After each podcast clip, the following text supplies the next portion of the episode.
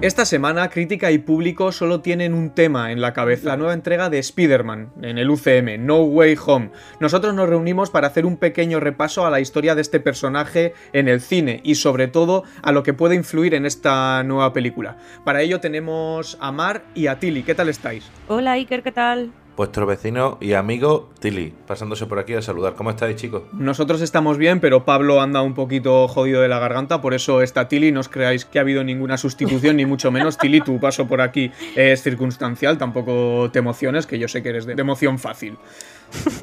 En primer lugar, quería hablar de las películas dirigidas por Sam Raimi, que aparte es un director que a mí en lo personal me gusta bastante. El que interpreta a Peter Parker eh, en esta trilogía es Tobey Maguire, con un elenco de escándalo a su lado, como es Willem Dafoe, que me parece increíble, Kristen Dunst y Jane Franco, entre otros. Espero haber dicho todos los nombres bien, que la gente que se ha sido en el podcast ya sabe que la pronunciación no, no es mi fuerte, con música de Danny Elfman, que es épica, nos cuentan el nacimiento del personaje, de la leyenda. Estas son las, las, películas que estamos teniendo en cuenta para arrancar, pero ya el proyecto llevaba tiempo dando vueltas por ahí, que esto me lo has solido contar tú, Tilly. ¿Qué, ¿Qué, nos puedes decir? Pues mira, te puedo decir que, que, hay muchas, muchas cosas que se intentaron hacer antes, porque a ver, estamos hablando de Spider-Man, démosle la importancia que tiene porque es probablemente el personaje más icónico de Marvel y una prueba de ello es, si la gente busca en YouTube vídeos de la, la batalla final de Endgame, el momento en el que aparece Spider-Man, eh, hay grabaciones en la sala, la gente rompe a aplaudir como si, bueno, como si entrara Jesucristo. Entonces, claro, eh, a la hora de tirar para hacer personajes de Marvel adaptados al cine, siempre se intentó tirar de Spider-Man. Ha habido hasta cuatro intentos. De hecho, es curioso porque la primera, entre comillas, película que hay es de 1977, la hizo la CBS y realmente no era una película como tal, sino que era como un piloto para hacer una serie. Pero bueno, claro, eh, tengamos en cuenta las limitaciones que había de efectos especiales en aquella época y bueno, auténtico desastre. Hubo otro intento en el 78, hubo otro, si no me equivoco, por el 81. Bueno, la de 81 creo que era una una, que era como japonesa o tal. Que la gente la busque, porque merece la pena verla, pero, pero que luego tampoco anden dando mucho tralla, porque son malas ya per se, sin efectos especiales. O sea, son series que a lo mejor, pues eso, una, una escena de Peter esperando al médico ya se te hace cuesta arriba. Que la gente las vea, pero con la perspectiva de, la comedia. Que no vaya en serio a verla. Sí que en 1980, que yo eso sí que, sí que lo sabía, había nombres como Top Hooper, que es el creador de La Matanza de Texas, incluso James Cameron, detrás de hacer una película de este personaje. Por lo tanto, sí que me parece que en eso sí que es verdad que es bastante relevante. Eh, pues mira, precisamente estabas hablando del elenco de, la primera película de Spider-Man de Sam Raimi. Una, una, cosa que poca gente sabe es que Jane Franco, que al final la hace de Harvey Osborn, he venido a pronunciar peor que tú, también te lo digo. Perfecto, me encanta. El casting lo hizo para ser Spider-Man. O sea, podríamos haber tenido un Spider-Man bastante guapo. a mí hay dos datos que me flipan muchísimo. ¿vale? El primero es que la batalla final con el, con el Duende Verde está basado en un cómic en el que todo es exactamente igual, solo que cambia a MJ por Gwen Stacy. Cuando la deja caer Gwen Stacy en el cómic sí muere. Para todo el mundo que está con lo de me quiero cerrar las redes sociales, no quiero spoiler, el título del cómic en el que está basado se llama La noche que Gwen Stacy murió. Ojo spoiler, alerta spoiler, 100% real, no fake. Filtraciones de Reddit, a mí para los que querían rigor que se pareciese mucho a los cómics, las películas, bueno, pues a partir de ahora que las empiecen a titular de esta manera y ya está. Es que eh, se tuvieron que borrar muchas escenas, entre ellos hay una escena icónica que se puede buscar también en YouTube, en la que unos atracadores huyen en un helicóptero. Spider-Man los apresa tejiendo una telaraña entre las dos torres gemelas. Eh, estas escenas se borraron y de hecho las torres gemelas aparecían mucho en la película. ¿Por qué? Porque la peli es del año 2002 y el 11 de septiembre, por lo que sea, por las torres de gemelas ya no estaban. Así que gracias al Caeda por quitarnos una escena muy guay del cine, ¿eh? Pero solo hay una escena en la que las torres gemelas salen reflejadas en la máscara de, de Spider-Man porque ahí ya el CGI no daba para tanto y dijeron, mira, esto tampoco se va a dar cuenta la gente. ¡Ay, que no! A mí la verdad es que esta, esta trilogía, esta primera trilogía, me gusta bastante. Creo que son divertidas y con el punto justo de la carga emocional que necesita el personaje y la propia historia. No sé, a Timar, por ejemplo, esta trilogía, ¿qué te hmm. parece? Yo tengo que decir que esta trilogía es como, obviamente, pues, es el primer Spider-Man que yo he visto. Yo soy del 92. Para mí, el Spider-Man natural, por llamarlo de alguna manera, es Tobey Maguire. Entonces, son unas películas a las que les guardo muchísimo cariño y, y que me gusta mucho volver a verlas más de vez en cuando. Eh, yo tengo que decir que a mí me gusta mucho el tratamiento de, los villanos de esta, de esta trilogía en concreto, pero a mí me cuesta mucho comprar la parte de Peter Parker, porque por lo que sea, Kristen Dunst y, y Tobey Maguire tienen poquita química en pantalla. O sea, yo no llego en ningún momento a creerme esa relación. Lo compensa trayendo a probablemente los villanos más cuidados de todas las películas de Marvel hasta, hasta Thanos. Bueno, es una trilogía que, que le tenemos mucho cariño precisamente por eso, por ser la primera, pero bueno, no las tres películas funcionaron igual de bien, ¿no, Tilly? Parte de la culpa del éxito de Spider-Man, como ya hemos comentado antes, la tienen, la tienen los villanos. Y entonces, bueno, eh, llega el año 2007 y San Raimi, que ya estaba un poquito a hostias, por decirlo suavemente, con Sony, cuando llegaron a hacer Spider-Man 3, lo que podía ser un lugar súper guay para trabajar, en plan de, hemos creado dos películas súper exitosas, Spider-Man, eh, la peli más taquillera en su momento, eh, haciendo el estreno más, más brutal en cuanto a recaudación de la historia. Llega Spider-Man 2, que todo el mundo fue un poco, bueno, a ver qué tal. Eh, Alfred Molina, bueno, no vamos a hablar ahora del papelón que hace Alfred Molina porque estaríamos ocho horas. Sí, sí. Venga, hagamos una tercera. Y ya empiezan a tener problemas porque el estudio se empeñó en meter a, Venom y Sam Raimi dijo, yo por ahí no paso. O sea, el éxito estaba tan asegurado con las películas de Spider-Man, no estaba estrenada ni terminada Spider-Man 3, que ya habían firmado Spider-Man 4. El rodaje fue horrible, la postproducción fue espectacular. O sea, allí había, había hostias como churros. Daniel me dijo, bueno, eh, la pago de la pago doy buenas noches, que yo me voy, por no decir palabrotas aquí en tu, en tu podcast. Y entonces, claro, eso provocó que, a pesar de que es una peli que de las tres la que más recaudó en su día, pero de largo, eh, hizo que San Remi dijera, bueno, cojo mis cuchillos y me voy a mi casa, me voy a hacer cosas de terror. Y bueno, pues provocó un poco la, ruptura de todo. También Toby Maguire, que había tenido problemas, por lo que sea, con el tema del dinero, que no cuadraba y Venom, de hecho, si la peli dura 2 horas 15, Venom llega a los últimos 10 minutos, a Venom si te descuidas te tienes que buscar entre los créditos por dónde sale. ¿Y qué pasó? Pues que, al final Sony dijo, mira, esto está siendo tirar piedras contra nuestro propio tejado, eh, va a ser imposible que hagamos la la, cuarta película de Spider-Man, donde en teoría íbamos a ver ya la aparición de Lagarto, que aquí también el naming del personaje pues tampoco se lo curaron mucho, y dijeron, mira, vamos a, a de descanso y vamos a hacer una reinterpretación del universo, vamos a, vamos a sacar The Amazing Spider-Man. Eh, también te digo, tardaron cinco años entre una y otra. ¿Qué pasó con, con la interpretación de Spider-Man? Claro, mucha gente dice, a ver, es que Andrew Garfield no es el Peter Parker yo he visto en las series, en las pelis y en los cómics. Bueno, es que para eso Marvel también tiene una cosa muy bonita que es a tope de universos. Y en cada universo Peter tiene sus movidas y a lo mejor pues cambia, cambia historia. Entonces esta, pues, esta estuvo más influenciada, igual que, el Spider-Man de San Raimi, sí que bebía mucho de los cómics clásicos. Esta versión de Amazing Spider-Man está un poco más basada en la serie de Ultimate. Cosas buenas que trajo esta peli, el poder ver a Gwen Stacy en pantalla, cosa que los que leíamos los cómics de, de Spider-Man agradecimos mucho. Y luego, esto ya a título personal, pues bueno, el, el putear a una gran actriz como Emma Stone con ese personaje. Joder. Pero bueno. Sí, eres, fan de, esta, de estas pelis. Yo las vi recientemente porque hasta ahora no las había visto, dirigidas por Mark Webb, como dices, eh, Andrew Garfield. No sé, a mí hay cosas que me han gustado. Yo aquí hay cosas que he disfrutado. Por ejemplo, ese final de la segunda película, a mí me parece que lo he visto muy poquito en películas de, de superhéroes. Hombre, yo tengo que decir que eh, las películas de Amazing Spider-Man a mí como que me, pasaron un poco desapercibidas. O sea, no son unas películas que recuerden y que destaquen nada de ellas es como, bueno, pues ahí está Andrew Garfield haciendo de Spider-Man y ok. Pues vamos a pasar por encima de Amazing Spider-Man porque ya tendríamos que hacer otro podcast compartiendo ideas y, me estaría yo contra los dos. Eh, sí que es verdad que creo que tenían como ideas para continuar las películas porque hay ahí secuencias postcréditos y cosas que podría haber seguido, pero bueno, acabó abruptamente y pues llegó el momento en el que nos encontramos ahora. Spider-Man en el universo cinematográfico de Marvel. ¿Qué nos cuentas de esos comienzos más.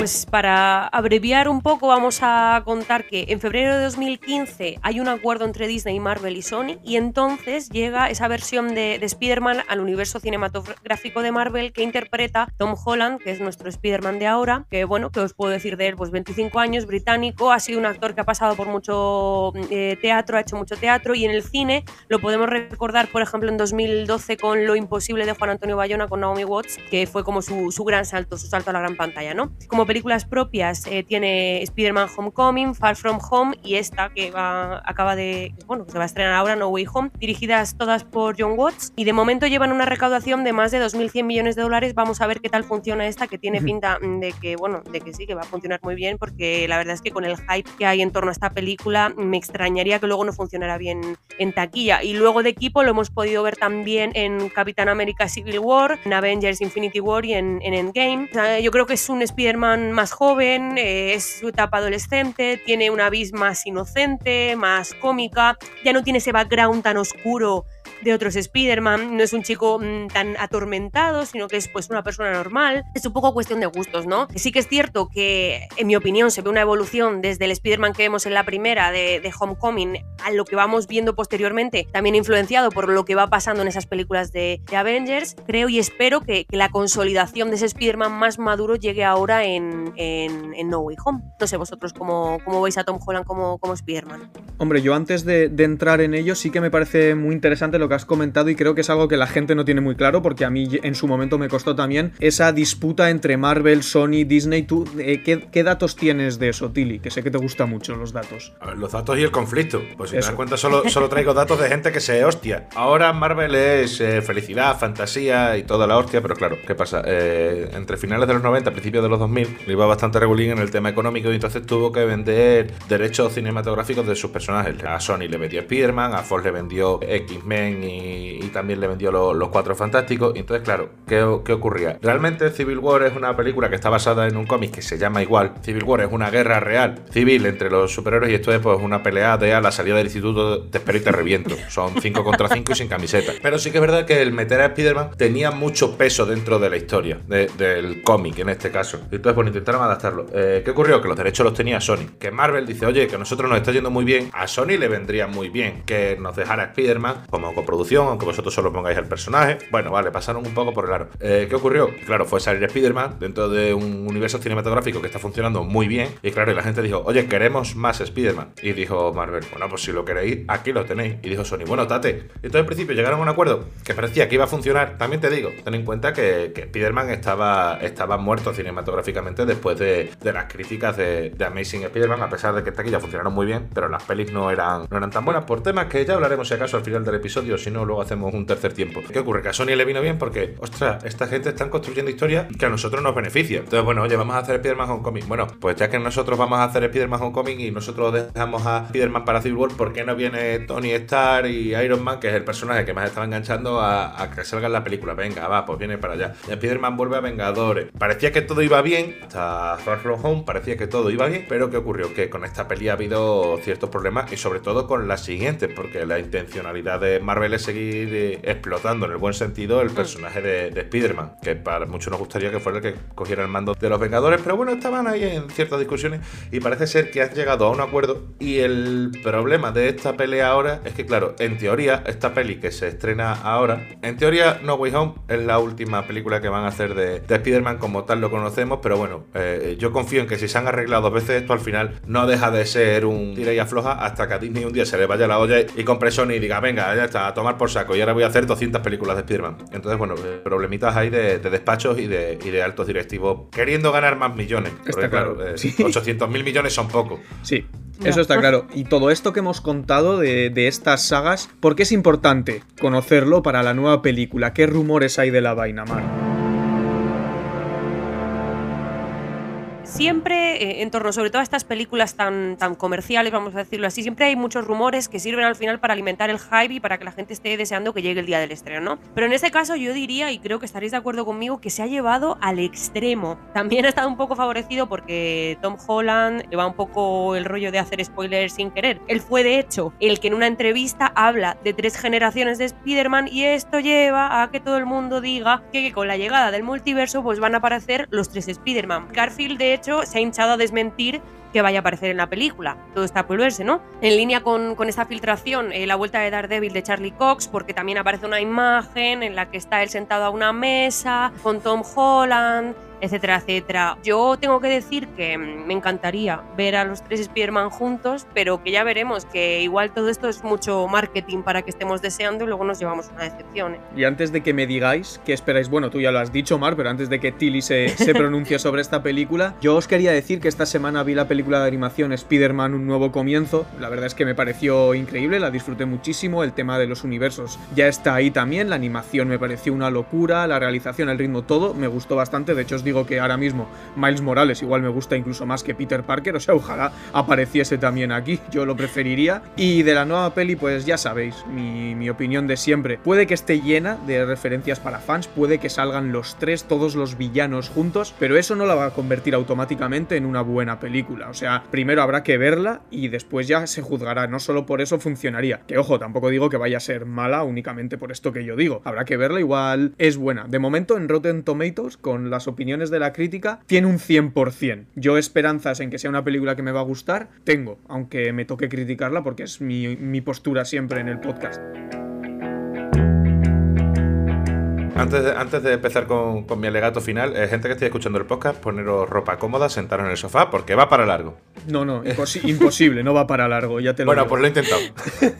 Yo creo que esta peli sí o sí lo va a reventar. Primero porque, porque la gente está deseosa de una buena peli de Marvel post pandemia. Segundo porque nos han metido películas y series de personajes que quitando WandaVision y Loki, gente que nos está dando mucho igual. O sea, a nadie le ha importado Shang-Chi, a nadie le importó la película de Black Widow porque era una precuela, a pesar de que la primera hora de la peli me parece maravillosa. Y Ojo de Halcón tampoco es que esté emocionando mucho a la gente. La gente quiere Spider-Man, no, No. no- no nos engañemos. No nos engañemos, damos, damosle a la gente lo que la gente quiere. Fundamental, vamos a ver por primera vez en la pantalla los seis siniestros. Y eso sí que está confirmado. Si no son seis, serán cinco. Pero bueno, tenemos confirmado al Doctor Octopus, al Duende Verde. Está Electro, está Sandman, está el Lagarto. Perfecto. Sobre la teoría de los tres Spider-Man, sí, tres Spider-Man no, tres Spider-Man solo martes y los jueves. Yo llego a un punto donde me da igual. Porque también hay que decir una cosa. De esta peli hemos tenido 8 trailers, 128 cortes de televisión de, de comerciales. Nos están dando la tabarra con que el estreno iba a ser el día 17, ahora ya se adelanta al 16, incluso en Latinoamérica, si no me equivoco, se estrena el día 15. Está siendo una campaña de, de acoso y derribo. También hay que jugar una, una carta muy a favor, que, que un poco Mar lo ha, lo ha recalcado un poco por encima, que realmente yo creo que hemos visto a un buen Peter Parker con Tom Holland, que también es un poco lo que nos interesa, ver cómo afecta a Peter Parker toda esta situación. Yo creo que es el Peter Parker un poco más, más símil, ¿no? A este chaval, adolescente, que va un poco Ujú. descubriendo sus poderes, que va también adquiriendo cierta responsabilidad tras entrar en grandes eventos. Una cosa que yo le agradezco mucho a esta trilogía de Spider-Man es que nos hayan quitado de encima la muerte del tío Ben. Ya lo hemos visto morir demasiadas veces, de verdad, no, no era necesario. Pero no, yo creo también que, que han sabido darle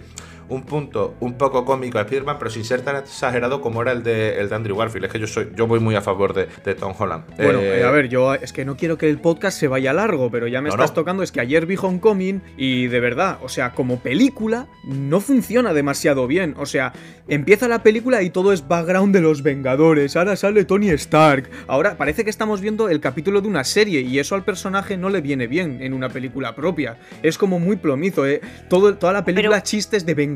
Ahora llevan una máscara de los Vengadores. ¡Qué pesadilla! vienen de donde vienen y es la primera película de este Spider-Man, tienen que crear ese, ese contexto, tienen que presentar a, a Iron Man, a Tony Stark, fundamentalmente porque como, com- como comentaba Tilly, nos hemos quitado encima la muerte del tío Ben, que, que se puede como un poco comparar, entonces ese contexto es necesario un poco y además forma parte de la evolución de ese Spider-Man adolescente, niño, de bromas tontas, al Spider-Man que tenemos ahora, ¿no? Sí, Claro. en ningún momento he dicho que eso no funcione. He dicho que como película no funciona, funciona como capítulo de una serie. Claro, Pero pero, ten, ten en película- cuenta también, eh, ten en cuenta también de dónde venimos. No venimos de un universo como en las otras dos películas en la que está Spider-Man solo contra el mundo, sino que al final Claro. Peter Parker no deja de ser un chiquillo que con a lo mejor con 8 años está viendo a Iron Man haciendo cabriolas por ahí. Eh, este chaval que estaba en la cantera diciendo a mí me gustaría ser parte de esta gente, de repente está dentro. O sea, es lógico que flipe con, con estas movidas y es lógico que utilicen muchas referencias de, de Marvel, porque al final también eh, el objetivo principal de Marvel fue meter a Spider-Man como otro personaje más dentro del universo. O sea, no era vamos a hacer ahora pelis de Spider-Man fuera de toda esta movida. Entonces, claro, eh, esa ilusión del chiquillo que llega ahora y le dice, no, tú ahora vas a ser un vengador. Y dice, bueno, eh, ya lo vemos para el martes, que ahora me, ahora me pilla regular. Voy a hacer una encuesta en Instagram y de repente de lo que me digan mi,